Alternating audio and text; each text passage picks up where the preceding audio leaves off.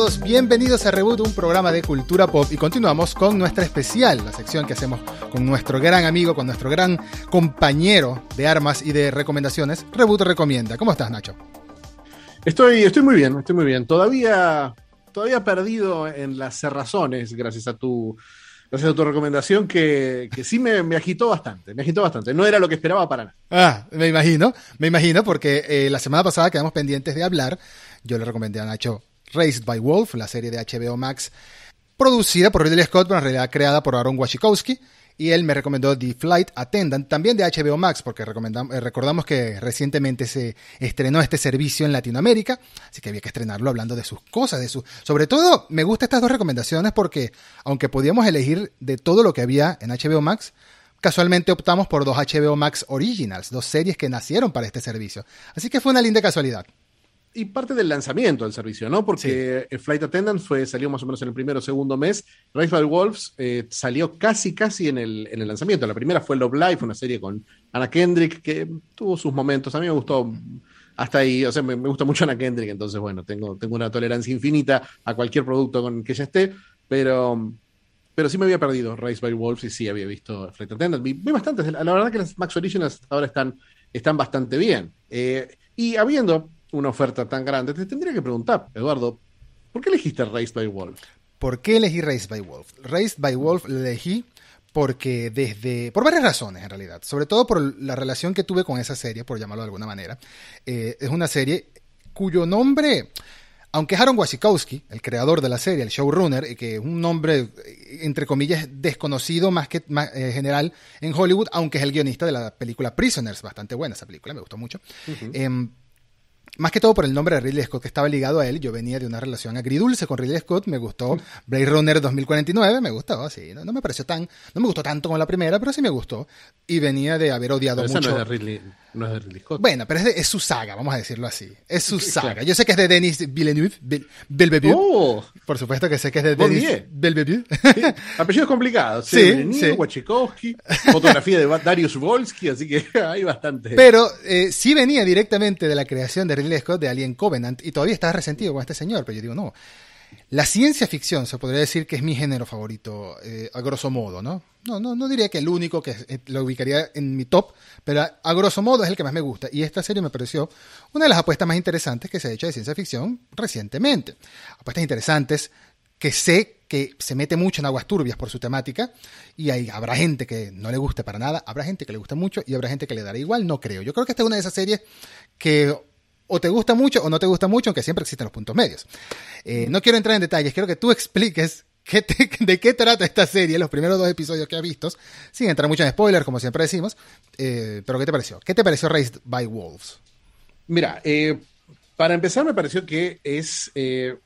Lo, que, lo que pensé mientras la veía es que hace mucho que no veo una serie en la que no sé lo que va a pasar después. Eh, generalmente las series están armadas de acuerdo a un formato y a una, una, estructura que siempre es más o menos la misma. Y después por ahí, más adelante, se va, se va rompiendo. Pero realmente es la primera serie desde Westworld en la que siento que cada capítulo está reinventando un poquito lo que es. Y um, como pasa con Westworld, siento que esta serie es una serie de ciencia ficción, no es otra cosa. No es como eh, The Expanse, que por ahí es algo que lo puede llevar por el lado más de la space opera, mm. que es más político, que es más eh, film noir, que es un misterio, que tiene todo un montón de elementos de otros géneros. Esto es ciencia ficción pura, eh, al punto de que la sentí muy, muy literaria. Em, hago un resumen de lo que yo creo que es la historia. me imagino que al no verla.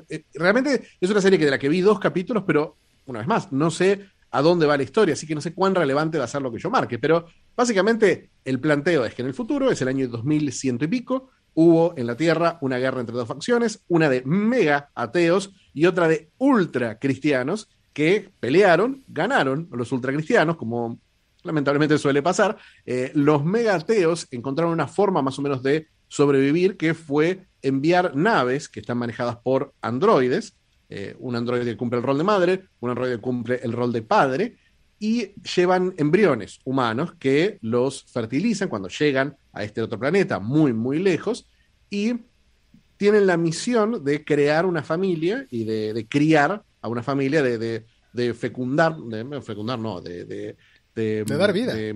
empollar a estos.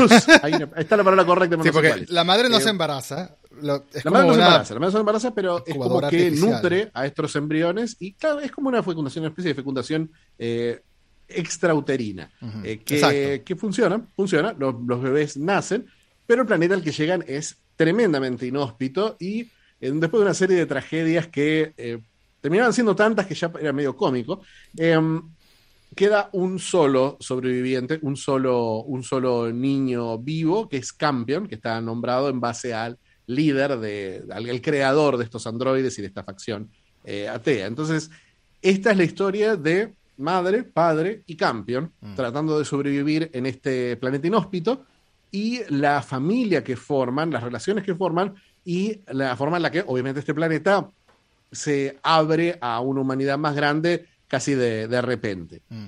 En el planteo me resultó fascinante. Me resultó, me recordó mucho a esas series de ciencia ficción británicas de los 60, tipo, tipo El Prisionero, tipo em, Blake Seven, eh, muy Doctor Who, muy, muy Quatermass. Eh, me, gustó mucho eso, me gustó que fuera una ciencia ficción eh, que no tratara de parecer ni actual, ni cool, ni nada. Es, en la primera escena tenés a dos personajes saliendo de una nave con forma de carrito de parque de diversiones. Sí. Una, una, nave, una nave que se ve profundamente artificial, que no se ve como no, se ve como, como, como, un futuro, como una vez más volviendo a The Expanse eh, o a The Breeze o este tipo de series de ciencia ficción por ahí de un futuro más cercano, no se ve como un futuro tangible, real, que fuera una, una expansión de lo que sería el nuestro, o Westworld misma. Mecanizado, que, pues, ¿no? que esto es... Se, se, siente realmente como una fantasía, como una proyección y como una, una alegoría, ¿no? Que eso es lo que mm. tiene por ahí de ciencia ficción bien clásica, bien cincuentera, bien sesentera, bien, mm. bien ¿cómo se llama? Eh, bien bien Heinlein por ahí, bien de ese, bien por, ahí un poquito de Bradbury tiene, tiene una, un, poco de eso. Había un autor en el que estaba pensando cuando, cuando la veía. Estaba pensando en eh, Theodore Sturgeon. Theodore Sturgeon, que es un autor que a mí me gusta mucho de los años 50 y 60, que contaba historias. Hay una historia más que humano que me parece que tiene detalles que, que tiene por ahí, puntos que tiene en común, en común con esta. Eh, eso me gustó mucho. Me gustó estos personajes vestidos de plateado con unos cascos absolutamente ridículos. Pero, pero la serie eh, es como que abraza el ridículo y es Ridley Scott. Ridley Scott es un tipo.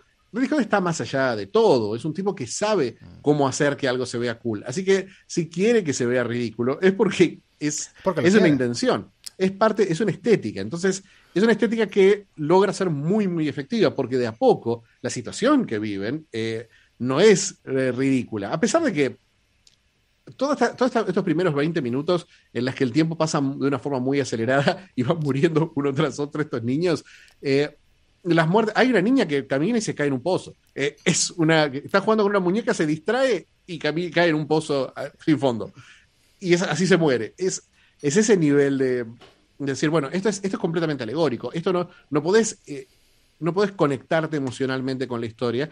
Y me gusta eso, me gusta que no tenga lo que tiene, lo que suele tener cada serie de ciencia ficción, que es un lazo empático, ¿no? Un Shepard, un personaje central que sea como, como, como, como, como nuestra ventana a la historia. Acá no la tienen, podría ser que lo tenga más adelante, que hay un personaje que lo veo yendo por ese lado, pero en realidad madre y padre son completamente, es imposible empatizar con madre y padre porque son son androides y son personajes que uno no está, uno no sabe exactamente cuál es el proceso interno por el que están pasando. Que están pensando, que analizan. Sí. Y Campion, al estar criado por ellos, también es una especie de Tarzán, es una especie de niño salvaje mm. que tiene, tiene, tiene actitudes y reacciones que solamente se aplican a la situación que está viviendo. Entonces, no está ese lazo empático, pero me parece que la serie es efectiva por eso, que eh, la extrañeza de la serie es lo que la hace atractiva. Y de a poco el, capítulo, el primer capítulo se vuelve brutal, se vuelve increíblemente violento. Un nivel de violencia y de, de gore que no esperaba ver para nada. Inesperadísimo. Inesperadísimo. Y cuando cerró el capítulo, y bueno, vi que no, Scott no es, Scott no es que la produce a la serie, Ridley Scott dirige los primeros dos capítulos. Dirige los primeros dos capítulos, sí. Y se siente 100% una película de Ridley Scott. Eh, en el momento que uno de los androides, entre comillas, sangra y ves la sangre blanca y decís, eh. esto, este es el universo, este es, este es el universo Alien, no es, pero, pero tiene cosas, por ejemplo, me Ah, parece claro. que el presupuesto de la serie, el, el presupuesto de la serie tiene un, un nivel, hablábamos de Jupiter's, Jupiter's Legacy el otro día, tiene, tiene, es un presupuesto barato, luego vos te das cuenta que esto, es, esto no es una superproducción como las que está acostumbrado a hacer Ridley, pero economiza muy bien los recursos. Hay, em, hay un personaje que, que entra en una especie de, de furia asesina en un momento y la forma en la que está graficado es espeluznante. Como efecto especial no se ve realista, pero lo hace todavía más terrorífico. Eso lo hace Hay- más terrorífico. Yo sé a qué te Hay, hay refieres. un- sé a qué te hay una transformación que, que- sí, sí, sí, totalmente. Eh, me parece que me parece que está claro a qué escena me refiero. Eh, pero veo que también tiene, tiene detalles como el- la forma en la que eh, Madre, que es la androide mujer, que resulta tener algunos tipos de poderes medio inesperados, eh, se transforma en un sueño, en un androide, en una especie de enso- ensoñación, ¿no? Porque es un androide, se transforma en un androide que me recuerda mucho al de Metrópolis. Entonces, tiene toda esa carga de la historia del cine, ¿no? Tiene esa carga de esta película de los 50, la del robot, ¿cómo se llama? Eh, Forbidden Planet. eh, que ¿Perdidos es en el espacio?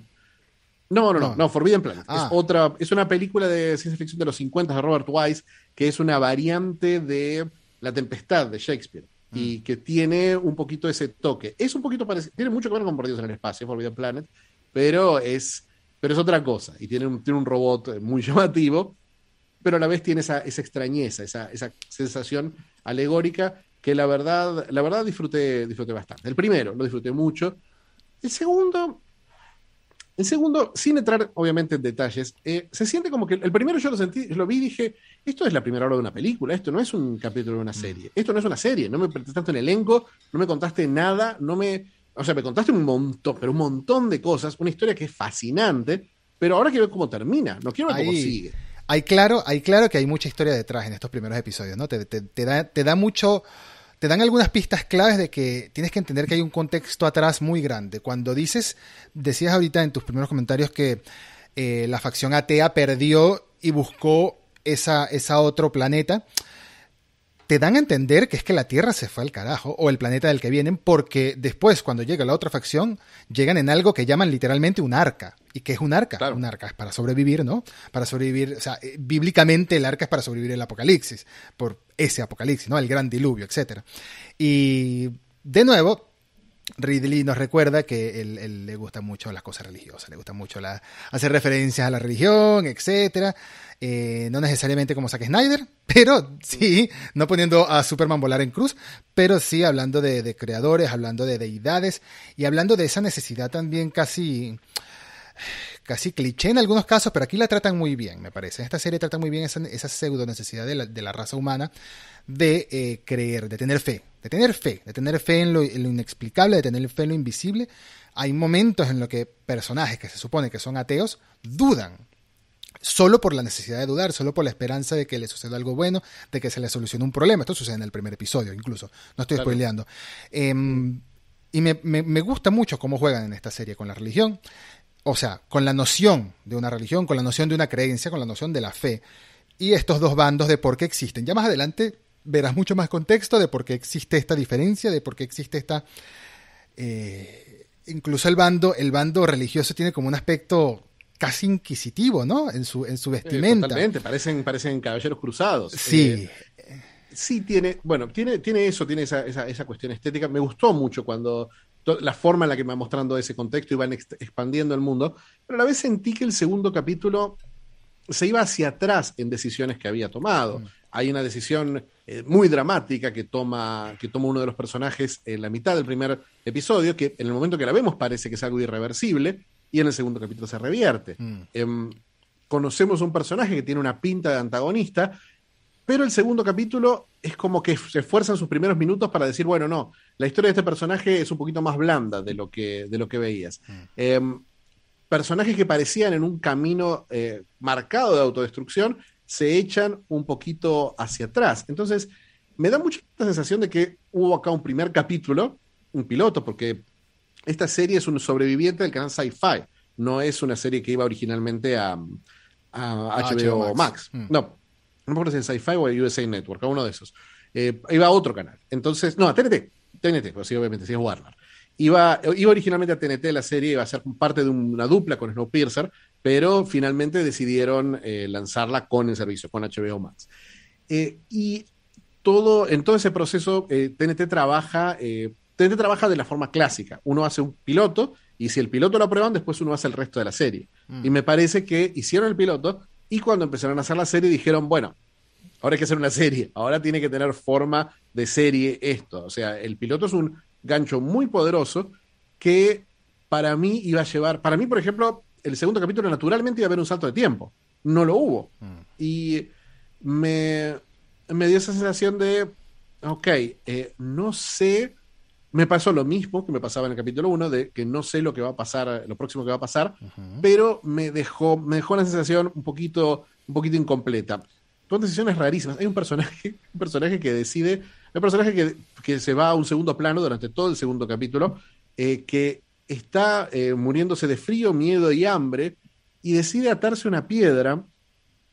Y en un momento aparecen unos aliencitos, unos, unos bichitos que nunca habíamos visto bichitos enemigos en este planeta. Aparece un bichito enemigo, lo empuja a un pozo y queda colgando de, de, de esa, de esa roca. digo, pero se ató en la roca para se ató de la roca por si, por si esto que pasó al final del capítulo iba a pasar, si no, tiene sentido que se ate a la roca. No me acuerdo de esa escena. Yo volví a ver el primer episodio para prepararme para esto. Yo vi toda la temporada cuando salió y no me acuerdo de esa escena. Mira el segundo capítulo porque es increíble lo que, lo que pasa. Por eso veo, veo decisiones muy raras. Me, me gusta, me gusta la idea eh, de una serie que se aleje de las fórmulas, pero el primero que me enganchó por completo, el primero me dejó fascinado, dije, especialmente después de ese final espectacular, dije, dije, bueno, tengo que ver lo que pasa después. Y ahora tengo mucha curiosidad de ver lo que pasa después, pero no sé si tengo esa sensación 100%. Lo que sí te digo es que la clavaste en el primer comentario que hiciste, que la comparaste con Westworld en ese caso, de que no sabes qué es lo que va a suceder. Y todos los prejuicios, porque eso lo pasé yo también, muchas de estas cosas las pensé también, todos los prejuicios que va formando, o todas las ideas que va formando a lo largo de la, de la temporada, a lo largo de cada episodio, al respecto de todos los personajes, sobre todo de los que podríamos decir que son los dos personajes principales adultos, vamos a decirles así. Sí. Te va a dar muchas giras. te va a cambiar mucho la percepción constantemente, además, cuando te den más contexto del pasado y del futuro, además, o sea, de, lo que va pasando en el presente y lo que pasó antes. Entonces, eh, es una serie que trabaja muy bien los misterios, a mi parecer.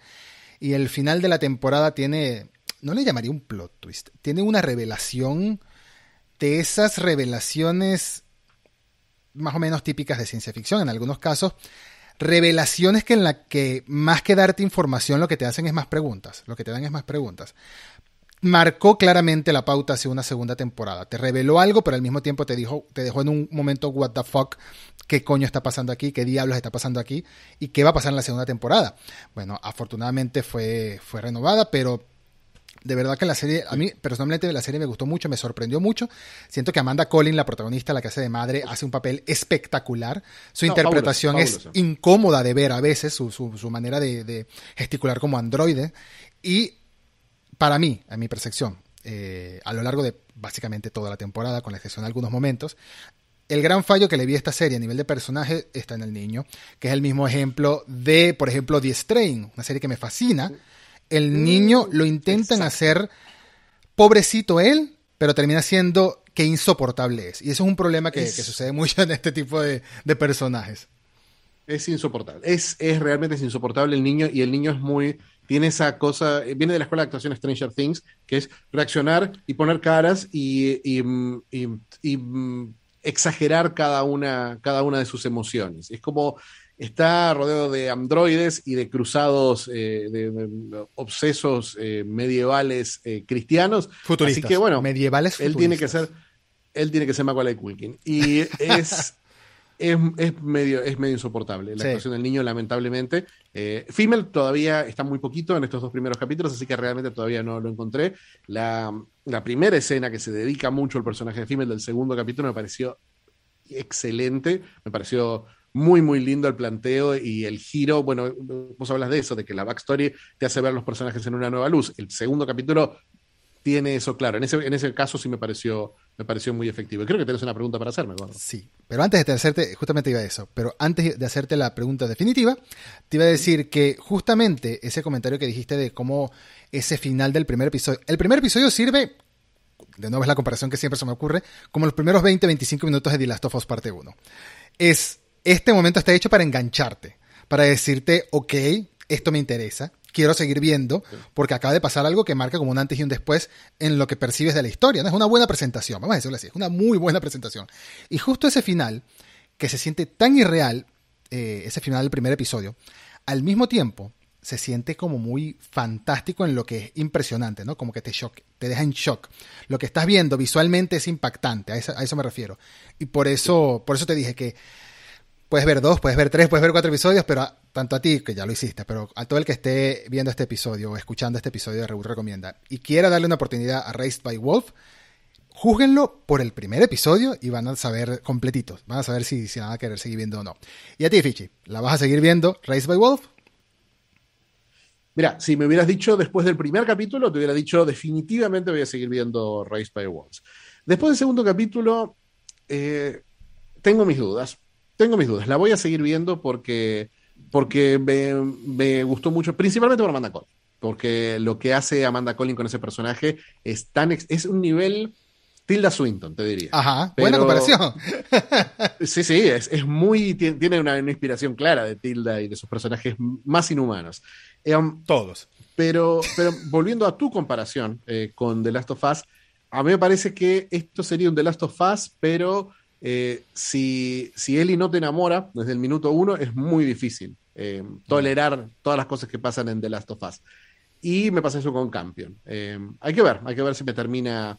si, si, ese, si, ese, talón de Aquiles no termina siendo lo que me, me, saca de la serie. Pero seguramente, por lo menos, voy a ver el, el tercer y cuarto capítulo. Es más, probablemente lo voy a esta misma, esta misma sí, y vale la pena, sobre todo porque si te termina enganchando, pasan cosas a lo largo de toda la temporada, empiezan a pasar cosas muy raras y si te termina enganchando la serie, el último episodio te va a dejar 100% seguro con ganas de, que llegue la segunda temporada, que no tengo ni idea de cuándo llega. Algún momento llegará, pero estoy entusiasmado. Pandemia, por favor, deja que Ridley grabe. Pandemia, deja que, el mundo se normalice. Y además de eso, que Ridley nos grabe más, más episodios, más, más cositas.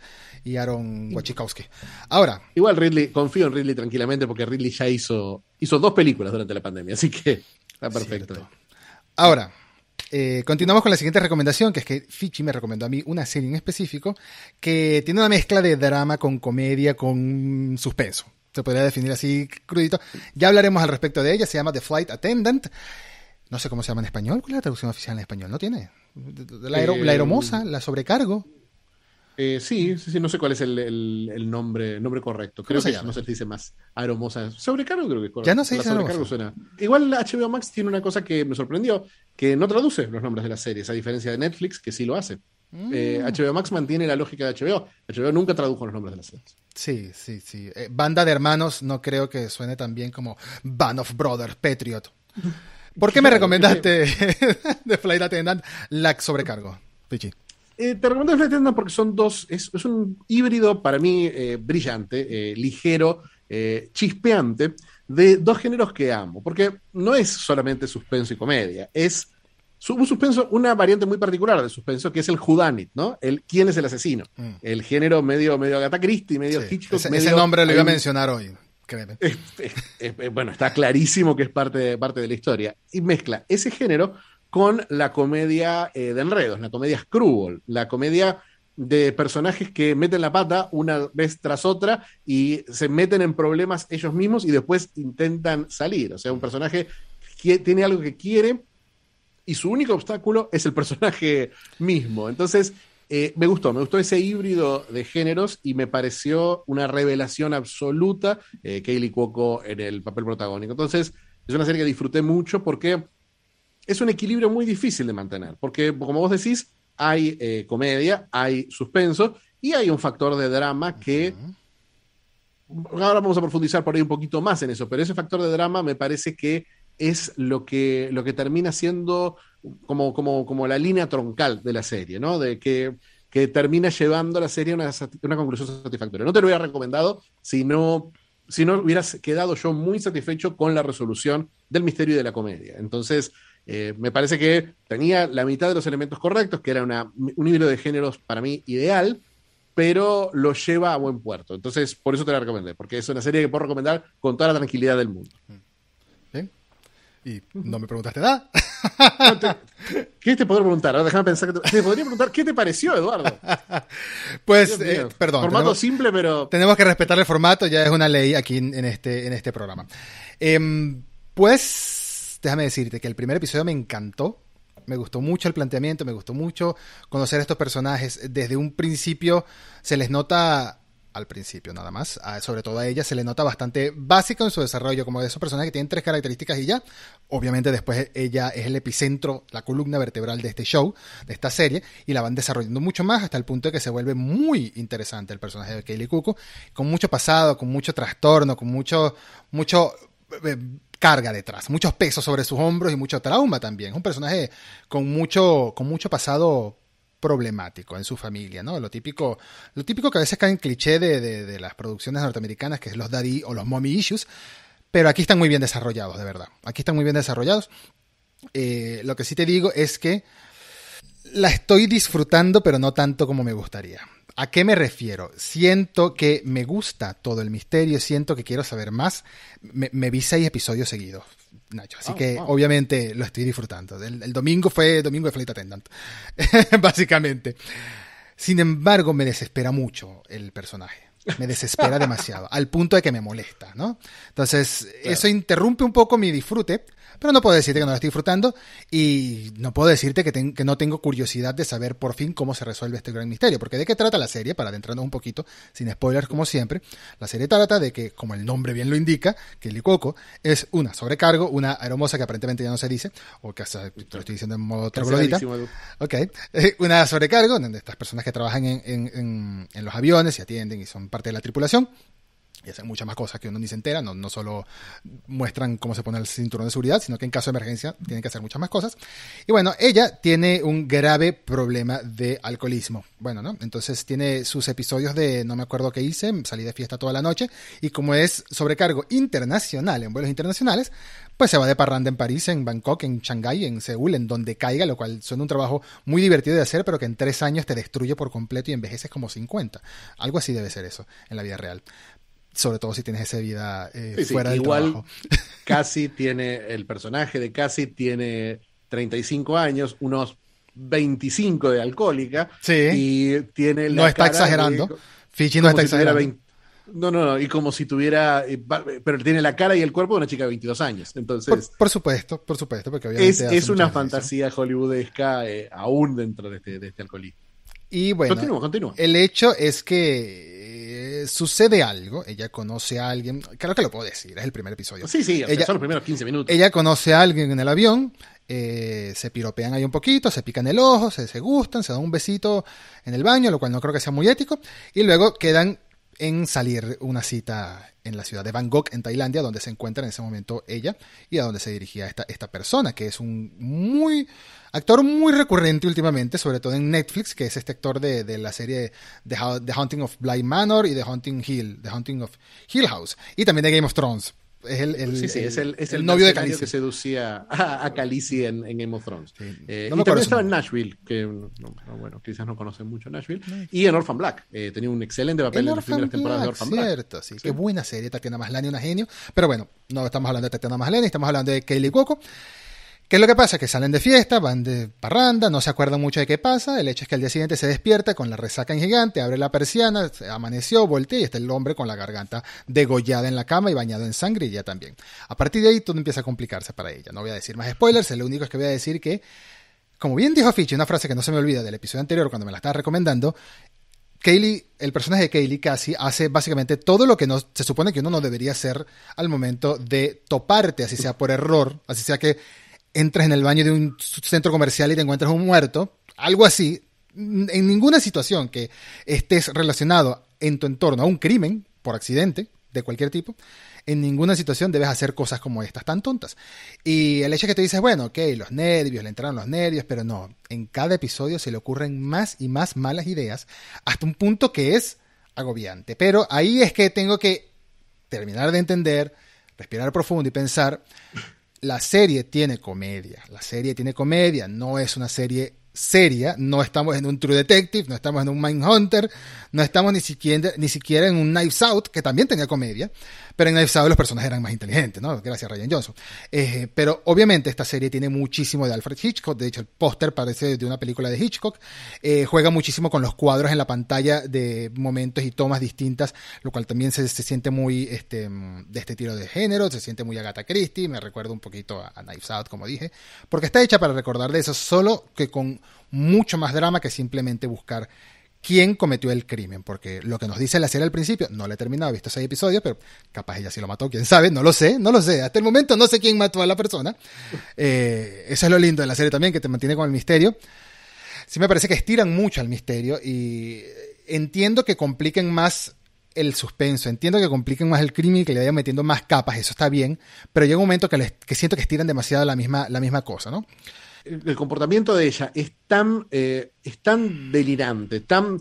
Ella es una máquina de tomar malas decisiones, todo el tiempo está tomando malas decisiones y a veces uno siente que no tienen tantas consecuencias como deberían tener. Exacto. Creo que a mí sí me, sí me parece que la serie juega con un equilibrio muy particular en que ella es magnética, es carismática, eh, ella es irresistible porque es- se entiende por qué todo el mundo se enamora de ella, porque todos quieren ser sus amigos, porque es una persona muy atractiva en, en varios sentidos, pero a la vez es, una- es un huracán que le pasa por encima a la gente, aún a la gente que quiere. Y en ese momento me parece que la serie busca lo que te está pasando a vos, Sí. que es que uno se irrite con Cassie y diga, bueno, ya está, Cassie, ya Sí. pasó. Sí. Eh, hay momentos, hay momentos en los que la comedia es, es pura. eh, qué sé yo, hay un momento en el tercer capítulo donde voy a spoiler una, un- solo una de las pésimas decisiones que toma, pero aparte de que, aparte de que cuando ella en el hotel de, encuentra un muerto y dice, por ejemplo, decide limpiar la escena del crimen por una razón sin inexplicable. clorina, sin lejía, sin cloro, sin nada de eso, ¿no? Con No, no, un no, trapito solamente así que, le pones la luz. pasar de- Si ves CSI y le pones la luz violeta, está todo ahí Sí. todavía, ¿no? Pero aún después de eso, aún después de aprender que eso fue una muy mala decisión, en el capítulo 3, creo, ella toma la decisión de ir al funeral de este tipo. Porque hay un factor Una que adicional que, para conoció mí una vez en su vida. que conoció una vez en su vida y, y que es la eh, eh, que, eh, que está atada a su asesinato y que podría ser una sospechosa de asesinato, igual va al funeral. Eh, esa es una muy mala decisión de Casi. Pero me parece que un factor que para mí me resultó muy atractivo de la serie, que no, no, lo, no lo nombraste, pero no lo considero un spoiler porque sí me parece que es importante, es que el personaje, el- el- la víctima del asesinato, eh, muere, en- muere de una forma i- así inevitable, bueno, claramente lo vemos muerto a los 15 minutos de serie, pero sigue existiendo en la mente de Cassie. Mm. Y Cassie tiene Es que- conversaciones constantes con él. Iba a llegar a que esta parte de comedia y esta parte de misterio, esta parte de asesinato va acompañada del otro lado muy interesante, muy interesante de la serie, que es el drama de ella, ¿no? El drama, todos sus problemas. Hay una escena muy dura, porque me pareció tristísimo verlo, este, que es en la que ella está, sin spoilers, ella está, básicamente no le gusta estar sola. Y por eso cae tanto en el alcohol y por eso cae tanto en, en recurrir a fiestas y, y andar por ahí buscando parejas para una noche o para dos, para lo que alcance, por el tema de la soledad, un trauma que tiene en su pasado, que están desarrollándose, se desarrolla a lo largo de muchos episodios el contexto de por qué ella tiene estos problemas eh, tan graves que, que está en negación, además, como, como mucha gente con este tipo de problemas, lamentablemente. Es una escena en la que ella está sola, está triste, está llorando y empieza a llamar a todos sus amigos y todos sus amigos están haciendo algo.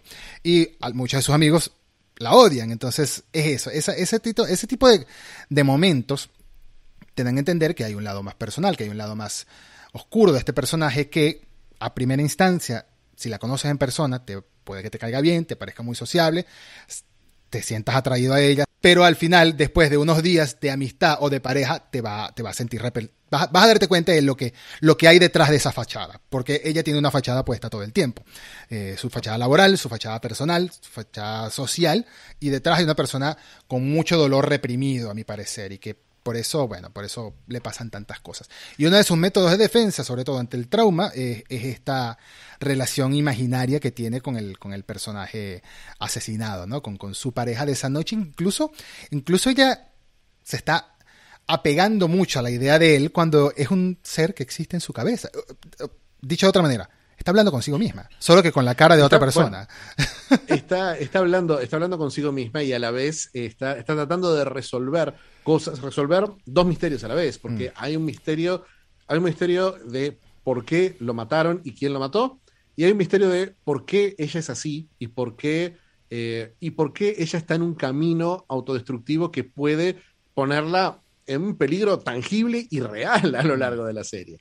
Eso, ese doble misterio me parece que es lo que funciona como, como un contrapunto interesante. Me parece que es un recurso muy valioso a las conversaciones porque hay una química excelente entre los dos actores. Hay un ida y vuelta eh, de comedia romántica entre ellos dos que, gracias a esa química, pueden pasar de una conversación súper ligera sobre el asesinato y sobre, llena de humor negro, a un lugar realmente oscuro que tiene que ver con los hábitos de ella, porque al estar dentro de la mente de ella aparecen otros personajes, aparecen flashbacks del pasado, dentro de ese espacio imaginario. Me parece un recurso muy, muy interesante que le da un ritmo especial. Creo que si viste seis capítulos seguidos es porque la serie es como, bueno, justamente una serie que se llama eh, la, Sobrecargo, es, eh, se siente como una novela que uno compra en un aeropuerto y lee en el avión, eh, o lee en la playa.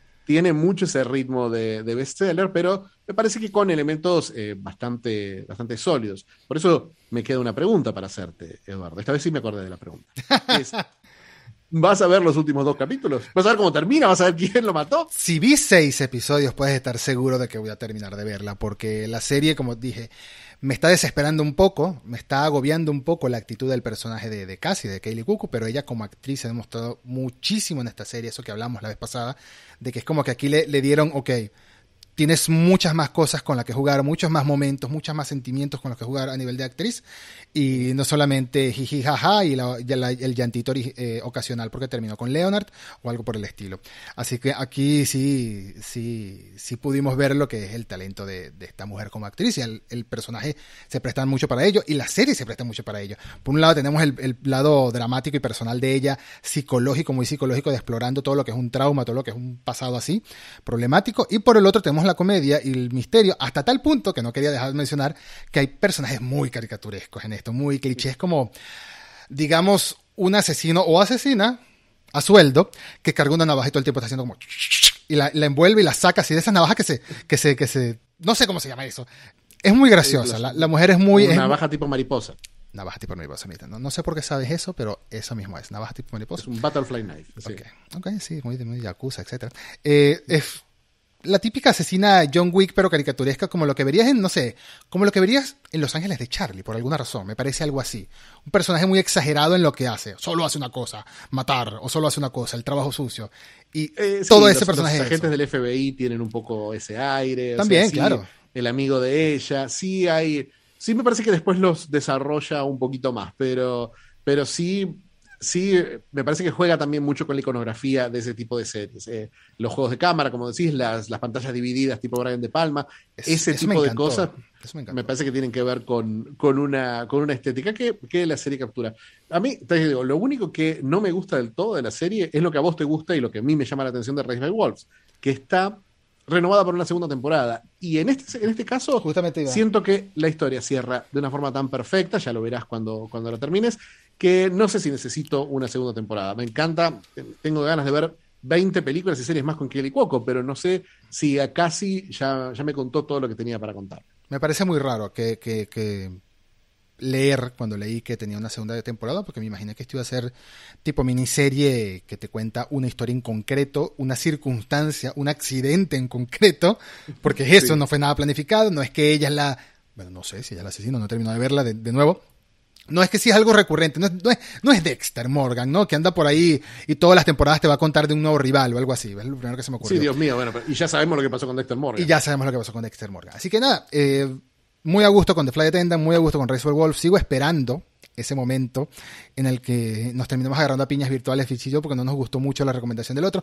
Pero es complicado, ¿sabes por qué es complicado? Porque normalmente si recomendamos algo acá es porque nos gusta mucho uno de los dos. Y confiamos lo suficiente en, la, en, el gusto del otro, ¿no? En la percepción del otro, excepto aunque eh, el otro día dije que me gustaba Man of Steel, entonces debería recomendarle algún día Man of Steel a Fiction, que ya la ha visto, no importa, no importa, solo por discutir un poquito. No, mentira, mentira, mentira. No, Star Wars, ¿verdad? Star Wars animadas. Las Star Wars animadas. Esa, esa es, tu carta, esa es tu carta guardada. Esa es mi carta guardada, algún día la sacaré. Mientras tanto, continuamos con las recomendaciones que nos dejaremos para el próximo episodio, que podría o no podría ser la próxima semana. ¿Por qué digo eso? Porque vamos a comenzar un especial que ya se enterarán al respecto muy pronto, y puede que no grabemos dos veces a la semana. Vamos a ver, puede que sí, puede que no. Mientras tanto, estas recomendaciones van a ser eh, basándonos en el catálogo de Netflix, porque lo queremos hacer temático otra vez. La semana pasada fue HBO Max, esta vez va a ser Netflix. Y yo tengo dos recomendaciones, ¿no? Una de ellas reciclada. No son, no son Netflix Originals. Bueno, una de ellas es de esos Netflix Original que en realidad no son Originals. Que compran la licencia y dicen que es original, pero en realidad es porque compraron los derechos. Una de ellas es eso y la otra es una reciclada de un episodio anterior porque voy a aprovechar y seguir la temática de algo que estaremos hablando pronto, mm, en especial. Voy a comentar al respecto de otra serie que ya te mencioné y ya te recomendé en el pasado, que es Mobile Suit Gundam Iron Blooded Orphans. La vuelvo a traer porque Netflix está completica la, la, temporada, recordando que son 50 episodios, pero vea B5 o algo así, algo así. Son 50 episodios de 20, pico, de 20 piquitos minutos, que básicamente todas las series de Gundam que no son la línea principal, o todas de la línea principal, duran eso, 50 episodios y ya, y finaliza para siempre. En muchos casos, como esta, Iron Blood Orphan, dejan las puertas abiertas a la posibilidad de una tercera temporada, pero si no lo han anunciado hasta ahora, no creo que vuelva a ser. Tú sabes de eh, que Iron Blooded Orphans está eh, desarrollada, es escrita por Mario Okada, una, una, guionista que ya conoces, que sabes muy bien. Esta es una puerta. Te he recomendado dos cosas de Mario. Esta es una puerta de entrada perfecta para Gundam. No digo que nunca hayas visto Gundam, digo que esta, para cualquier persona que no haya visto Gundam, sirve perfecto como puerta de entrada, porque aunque no está conectada a la saga principal de Gundam, que es larguísima y son 42 años actualmente de historias, esta es autocontenida. Y es una historia muy buena que juega con los tópicos que Gundam siempre toca pero de otra manera. Que eso es lo que, eso es lo que hace especial esta saga para mí. Que a veces toca los mismos temas, pero los reinventa lo suficiente para que sea interesante cada vez. A veces toma temas completamente distintos, por supuesto. Esa es la primera eh, de mis recomendaciones. Y la segunda y última es una coproducción británica y japonesa hecha por la BBC, Ajá, ajá, ya, ya. pusiste cara que te llamó la atención. Británica y japonesa, hecha por la BBC y por Netflix, eh, que se desarrolla, por supuesto, tanto en Londres como Japón, que se llama Giri Haji. ¿La viste? Leí, leí sobre esa serie, leí sobre esa serie, no la vi, no la vi. Eh, la serie es consta de ocho episodios nada más, eh, va muy por la onda también de misterio, va muy por la onda de crímenes, policial, detectivesca. A mí me gustó mucho. La serie fue cancelada antes de que leas esos titulares y antes de que ustedes lean esos titulares. Cuando googleen Girihaji, se escribe G-I-R-I slash H-A-J-I. Eh, si no me equivoco, significaba servicio o duty, ¿no? ¿Qué es lo que es duty? ¿Qué es lo que es duty? Duty, es así como compromiso, como el eso. Deber. El deber. El deber, deber y, honra, deber y honor. No, deber y, y vergüenza es la cosa. Duty and shame significa. Pero bueno, son palabras, japonesas así de, la horra, el orgullo, El, harakiri y todas esas cosas. En fin, se llama Giri Haji, está protagonizada por eh, Takehiro Hira, un actor japonés, y Kelly MacDonald, que es una actriz que se ha visto en muchísimos casos pero por alguna razón la recuerdo más que nada de Boardwalk Empire, que creo que fue la primera vez que la vi. Eh, claro, yo la recuerdo por supuesto por Trainspotting, por tantas otras producciones clásicas. Muy inglesa. Pero, eh, muy, muy inglesa, pero en Boardwalk Empire era el corazón de la serie. Era fabuloso lo que ella hacía. Bueno, esta coproducción es muy buena. Eh, me gustó mucho, te muestra un poquito el lado, tiene mucho lado de cómo es la vida para los londinenses adultos, por así decirlo. No estamos hablando de juventud de discoteca, estamos hablando de gente adulta, profesional, con problemas, con cargas pesadas, con familias detrás, con divorcios, matrimonios, hipotecas, problemas, crímenes, son policías mal pagados, etc. Y por el otro lado, tenemos eso mismo, pero en Japón, con todo lo que es la, la lo cerrada que puede ser esa sociedad y todos los problemas y el honor y quedar bien con tu familia, que eres el hijo mayor, tienes que mantenerlos a todos, que tu hermano menor es un desastre. Tiene de todo esto y algunos personajes eh, complicados. Pero a mí me gustó mucho esta serie. Como estaba diciendo, la serie fue cancelada para la segunda temporada. Y digo, pues ok, porque la primera temporada termina perfecto. O sea, yo, yo me imaginé cuando leí que iba a tener una segunda que me iban a cambiar el reparto. En general las series británicas tienen, tienen esa, esa estructura, eh, en la que terminan, las, las, temporadas tienen un final, no, no suelen terminar con ganchos. Entonces, la cancelaron y fue como que, ah, ok, no necesitaba otra segunda temporada, eh, si la llegan a hacer, hasta pensé que iba a ser tipo True Detective, que me cambiaran a todo el reparto, porque esta historia es autoconclusiva, así que lo dejo de, de, de, desde antes. Son ocho episodios autoconclusivos con muy buena historia y con un final, mejor dicho, en el episodio final hay una escena, es lo último que voy a decir, hay una Dios mío, Eduardo, hay... estás haciendo el segundo capítulo, ya está, esto lo cortamos y lo pegamos en el próximo capítulo. hay una escena que te saca por completo de contexto de lo que está pasando en la temática y todo. Eh, amaneció, mientras me contabas, amaneció. eh, mientras, contabas, mientras spoileabas el final de Girihashi, me, me amaneció no afuera no de mi balcón. Girihashi o Iron Blooded Orphans, son las dos opciones. Eh, Girihashi, por supuesto, porque eh, Iron Blooded Orphans se choca un poco con lo que estamos viendo en paralelo y creo que creo que se me, se me, se me saturaría eh, el, el, el, otro proyecto que estamos haciendo, que por alguna razón no querés mantener secreto, aunque va a salir 30 segundos después de eso. Pero, pero bueno. El misterio, el hype. Eh, yo me, me, quedo con Girihashi, de la que veré, veré hasta, hasta donde vea, veré cómo, cómo está esta semana, pues esta semana anterior estuvo muy agitadita. Quisiera haber visto más Rise by Wolf, pero bueno, eh, veré, veré cuántos puedo ver. Y tengo mis dos opciones, que son dos cosas que vi en Netflix y quizás no son tan vistas. Son son proyectos muy distintos porque ninguno de los dos es eh, 100% narrativo, eh, muy distinto de lo que estuvimos viendo últimamente, pero dos cosas que creo que te van a llamar la atención. La primera es el excelente, para mí el mejor reality show actual, eh, que es Terrace House, que es un reality show, un reality show japonés, que es una especie de, es, es un es un reality muy a la japonesa. Es una especie de gran hermano sin reglas, sin convivencia, eh, donde la convivencia en realidad es lo único que, que, está. No están encerrados en una casa, nadie nomina, nadie vota, solamente los seguimos en su vida un poquito más en el estilo de Real World. Uh -huh. Me parece que el, en sí la, la, la te habla, te, te cuenta cosas muy, muy interesantes sobre la forma en la que se relacionan eh, los japoneses jóvenes, eh, que es algo que nosotros venimos siguiendo mucho a lo largo de la ficción, ¿no? a lo largo del manga, a lo largo del anime, pero ver eh, jóvenes reales relacionándose y la forma en la que se hablan entre ellos y la forma en la que se van armando los lazos eh, me resulta muy interesante. En especial porque Terra House tiene un, una estructura en la que vemos un poco de lo que pasa dentro de la casa y un poco de cómo reacciona un grupo de, eh, un grupo de panelistas en estudio. Entonces, tiene esa estructura. Te diría que veas un par nomás y después, obviamente, es, es larga la temporada. Yo te diría que vayas por la temporada Boys and Girls in the City, que Boys es and Girls una, in the City.